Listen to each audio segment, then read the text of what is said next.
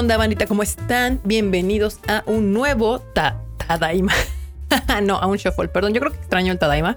Se me hace largo de miércoles a miércoles, pero, pero está bien. No pasa nada, banda. El miércoles nos vemos para el próximo Tadaima. Y bueno, hoy es el shuffle y vamos a hablar de dos películas que pude ver este fin de semana en el cine. También algunas noticias que llegaron a la internet este, esta semanilla y pues la serie de Falcon and Winter Soldier, que pues la verdad, como les explico. Pero bueno, vamos a empezar primero con las noticias rápidas. Justamente el día de hoy que les estoy hablando, eh, salió el tráiler de Space Jam, lo cual me pareció muy, muy jocoso y cagado porque... Pues ya ven que hubo una. Ha habido muchos dilemas con esta nueva película entre la gente que creció con la versión anterior y que no toleran el cambio y, y la evolución y están muy enojados por, por la nueva película. Incluyendo, primero que nada, por el cambio de Lola Bonnie, que ya no es como según esto un icono, un sexual como la película anterior. Que realmente si lo ven, la película anterior en dibujos oficiales no era tan sexosa, pero pues la imaginación está bien. Y ahora como realmente la ponen a nuestra querida conejita con un traje de básquetbol cómodo para jugar. Yo que jugué muchos años les puedo decir que como está Lola Bonnie vestida el día en esta nueva película es como uno juega básquetbol, banda. No, no, no juega las mujeres en tank top y cacheteros, ¿eh? les puedo asegurar. Pero bueno, hay gente en Twitter y sobre todo vatos que están así. Me encanta el meme de ahora sabemos, ahora toda China sabe que te excitan los conejos, banda. No sean ese tipo de persona. Y bueno, y Pepe Le también se metió en controversia porque según, según se dice que lo habían cancelado, lo habían quitado de la película porque promovía eh, el acoso, el acoso a la mujer y que era algo que ellos no querían promover entre los jóvenes. Y ahora resulta que en el nuevo tráiler al fondo salen los chicos de Naranja Mecánica. Si usted es menor de edad, no le recomiendo ver esa película. Si usted es mayor de edad, vaya a verla para que entienda cómo esto se ve bastante hipócrita. En el caso de que eso sea la razón por la que hayan eliminado a Pepe Lepo. Pero bueno, hablando fuera de esas controversias, la verdad es que la película sí me dieron ganas de verla con el tráiler. Se ve que Warner está sacando todo su arsenal de licencias para esta película. Es como Ready Player One. Si no han visto esa película, pueden verla para que vean de qué me refiero. Prácticamente sale, pues, en el principio en el tráiler, por lo menos podemos ver a Westeros de Game of Thrones, también DC, también, este, obviamente, Hanna Barbera, todos los personajes o varios de los personajes de Hanna Barbera. Por ahí se alcanza a ver el Joker y muchos, muchos guiños más. Así que, pues, si usted es un cultura pop como yo, pues seguramente se le va a pasar bastante bien. Obviamente, pues ya la, la, animación de esta nueva película está a la altura del 2021. Así que, pues, miren, la verdad es que yo no espero una obra de arte con guion y demás. Yo solo me voy a ir a divertir, a pasarla bien y a ver a los Looney Tunes jugar básquetbol. Y bueno, la otra noticia también fue que hoy también salió el tráiler de Black Widow, esta película que yo ya tengo años esperándola, años, bueno, dos, un año sí, porque se supone que iba a salir en el 2020, pero ya sabemos que no sucedió. Ahora nuevamente viene a la cartelera el día 9 de julio, es cuando se pretende estrenar esta película. La van a poder ver en cines y en Disney Plus con cargo extra si usted es de esas personas que prefiere pagar extra por verlo en su casa. Yo la verdad es que la quiero ver en cine, el tráiler me emocionó bastante, así que pues ya le traigo un buen de ganas a Black Widow. Y otra noticia que me emocionó este fin de semana es que el papacito papucho Henry Cavill en sus redes sacó una foto de que ya habían terminado de grabar por fin The Witcher, esta serie basada en el videojuego y en las novelas este, que, de Netflix la verdad es que estuvo bastante buena, interesante, me gustó bastante la primera temporada, yo sí quería una segunda temporada y ya la terminaron de grabar. Todavía al parecer no hay fecha de estreno en Netflix, pero si ya terminó de ser grabada, pues ahora nos toca esperar postproducción y anuncio para poder ver la segunda temporada de The Witcher. Eh, y bueno, rápidamente vamos a temas mm, un poco más aburridos. Disney Plus, Falcon and the Winter Soldier. Eh, les voy a decir la verdad, está bien aburrida la serie. Está bien aburrida. No, no, no, no, no, no. Eh, como que a diferencia de WandaVision, que sí fue una serie de WandaVision y estaba muy contenida en esos personajes y lo que los pasaba, esta sí es muy... Mm, ¿Cómo decirlo?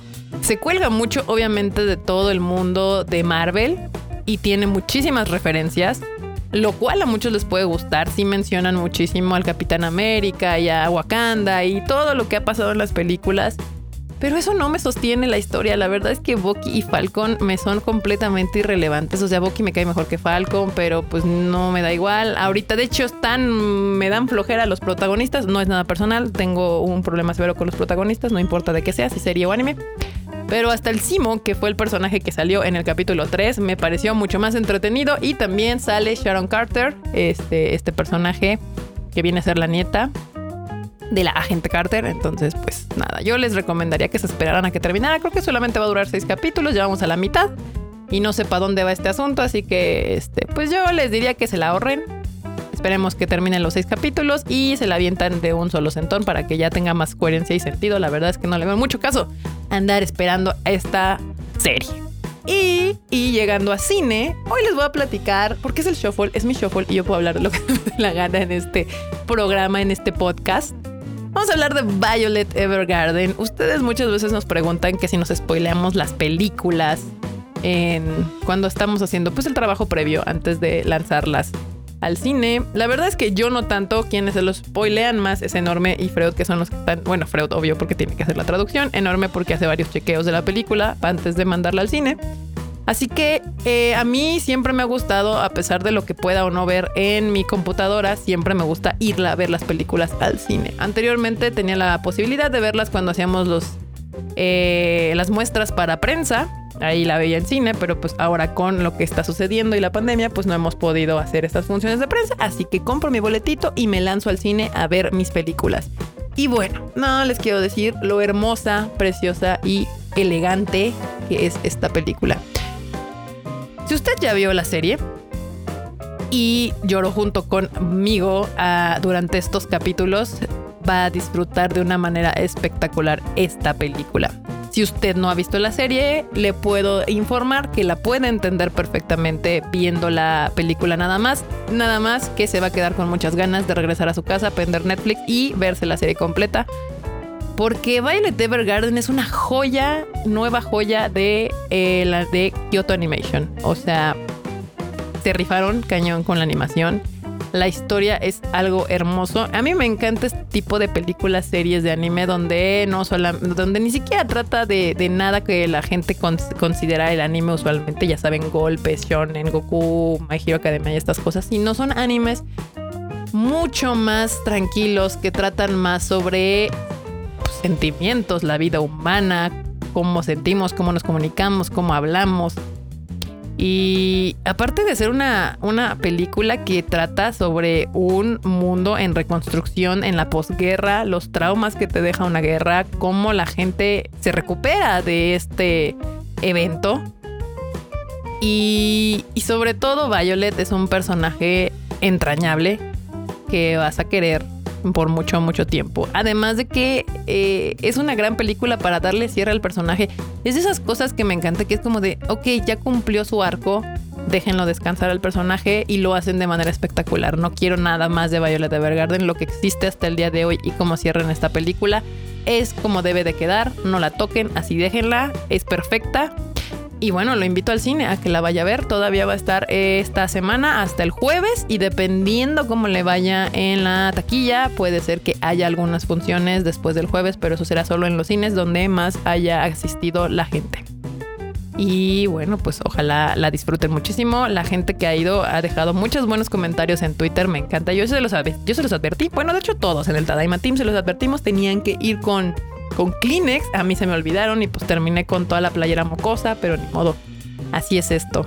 Es más, hay alguien por ahí puso que iba a vender eh, Kleenex fuera del cine, que si por si se les ofrecía, se les va a ofrecer. Así que ahí tienen un, tip de emprendimiento. Si van, saben dónde va a estar la, función de Violet Evergarden, pueden salir así y, y ofrecer Kleenex para la bandita.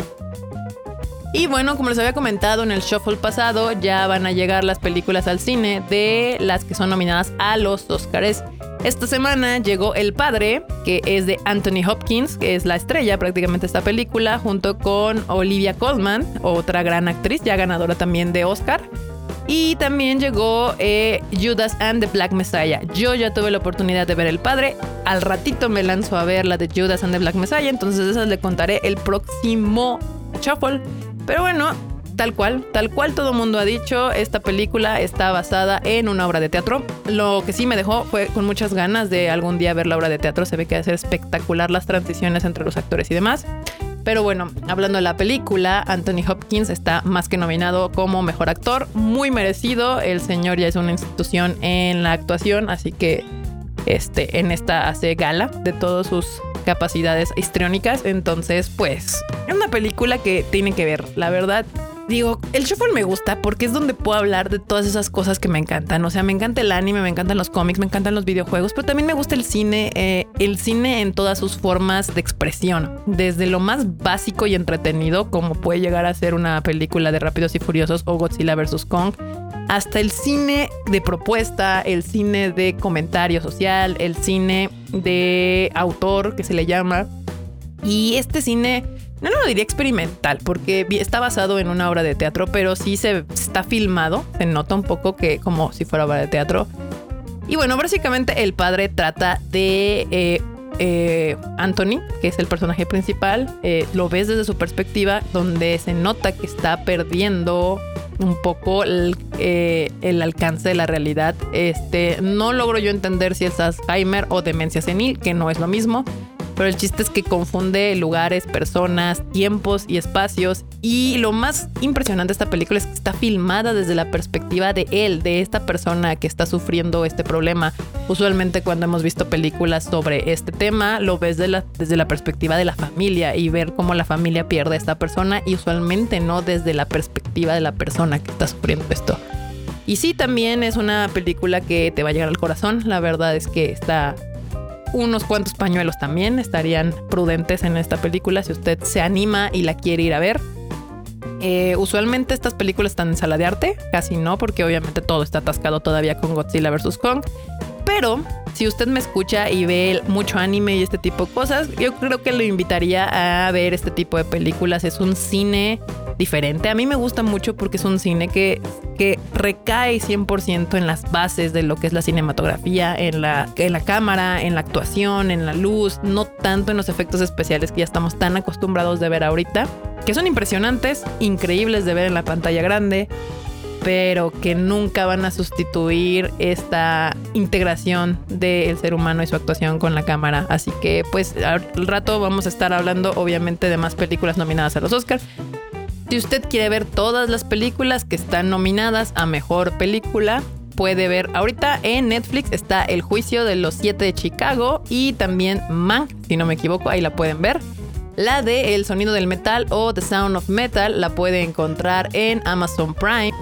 Ahorita ya en cines puede ir a ver El Padre y también Judas and the Black Messiah. Y en las próximas semanas se va a estar estrenando Nomadland, Minari, y Hermosa Venganza o Promising eh, Young Woman, como le pusieron en inglés. Así que, pues, si usted quiere ver eh, las próximas nominadas a los Oscars y estar en tono con la plática que viene próximamente, pues ahí está donde las puede usted ver. Así que ya sabe, bandita, aquí en el show los voy a tener informados de todo lo que sucede en la cultura pop. Hoy les debo eh, la música porque no he podido pues, escuchar música nueva, ya que, como ya lo saben, estrenamos este fin de semana Violet Evergarden y el 22 de abril se estrena Demon Slayer, Mugen Train. Así que, pues, trabajo se ha acumulado, se ha acumulado bastante, pero aquí andamos, bandita. Eh, de todos modos, también Fate Stay Night Heavensfield va a tener una corrida final en algunos países. Así que eh, estén pendientes del Konichiwa Festival en todos lados para saber más información acerca de en qué países y cuándo se van a estrenar las películas. Ya saben como lo que está sucediendo. Pero y Chile, yo sé, yo sé que ustedes quieren ver las películas ahí, pero los cines siguen cerrados. Así que próximamente estén pendientes del Konichiwa Festival para poder anunciarles cuándo van a poder ver Fit State Night o Demon Slayer allá.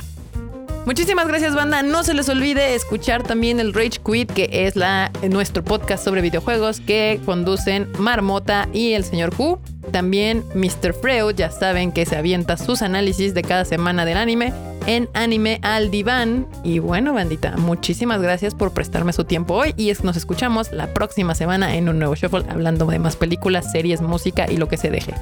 Nos estamos viendo. Bye.